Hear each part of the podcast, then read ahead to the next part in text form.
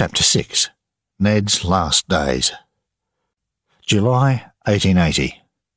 The police take Ned Kelly to Benalla, then to Melbourne Prison. There is a lot of waiting and talking and more talking.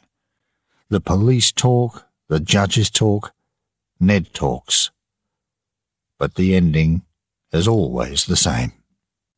At the end of October, Ned went before his last judge, Sir Redmond Barry, in Melbourne. For two days, Judge Barry listened to the police, listened to Ned, read the police papers, and thought about it. But he didn't think long. There were a lot of dead policemen in Ned Kelly's life, and there was only one answer to that. Ned Kelly must die. Hang him in the prison. Hang him by the neck until he is dead. A lesson to every outlaw in Australia. Ned's mother Ellen was still in Melbourne prison.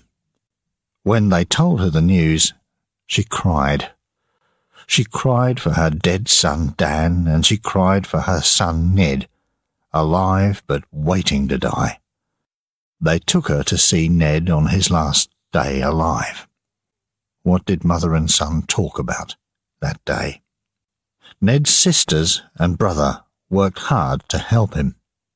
How can they do this? said Maggie angrily. How can they hang poor Ned? What did the police do to him? Why don't the judges think about that? Shh, Maggie, said Jim. No time for that now. We must get out there and talk to the people in the town. And so they did.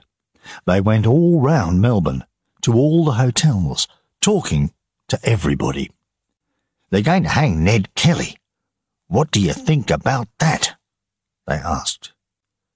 It's not right, said one man. Why do they want to hang him? A second man said. Because he killed a policeman? No, because he helps poor people and gives them money, that's why. But what can we do?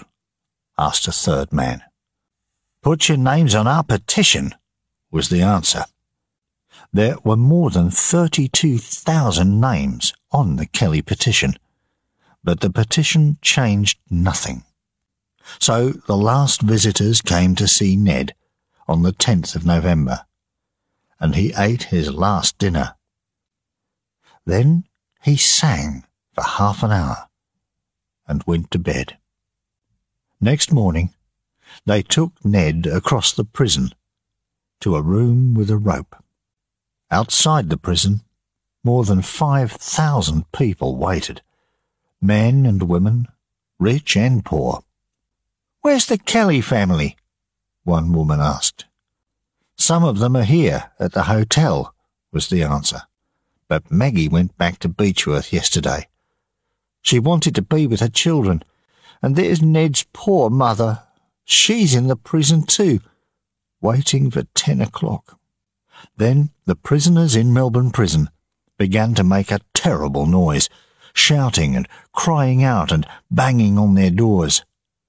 And in her room, Ellen Kelly cried quietly for her oldest son. In the hotel, Jim Kelly sat with his head in his hands. Poor Ned. This is the end of all his troubles, he said.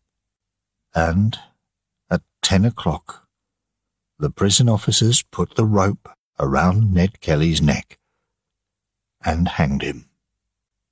Ned was dead. But in the northeast, life went on. Sixty-eight people got money from the Kelly Gang reward. Schoolteacher Thomas Curnow got a thousand pounds. A new man, policeman Graham, came to Greta. He was a good policeman, and Ned's friends listened to him. Don't make trouble, and then you can buy your farms, he told them. He went to Eleven Mile Creek and had tea with Ellen Kelly. Everyone talked about that. Slowly, things began to change. The police tried to be more friendly, to help poor people and not just the rich. Most of the young men stopped stealing and fighting the police. Soon it was quiet in the northeast.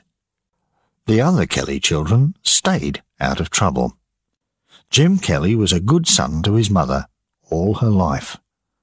Ellen lived to the age of 93 and had many grandchildren. But she never forgot her oldest son, Ned. Who was the real Ned Kelly? Did he fight for the poor or just for Ned Kelly? Some people say he was a brave man. Some people say he was a fool. Some people say he was just a killer, just a wild man with a gun. One thing is sure. More than a hundred years later, people are still talking about him. There are books about him, and songs and films and websites. Everybody still remembers Australia's most famous outlaw.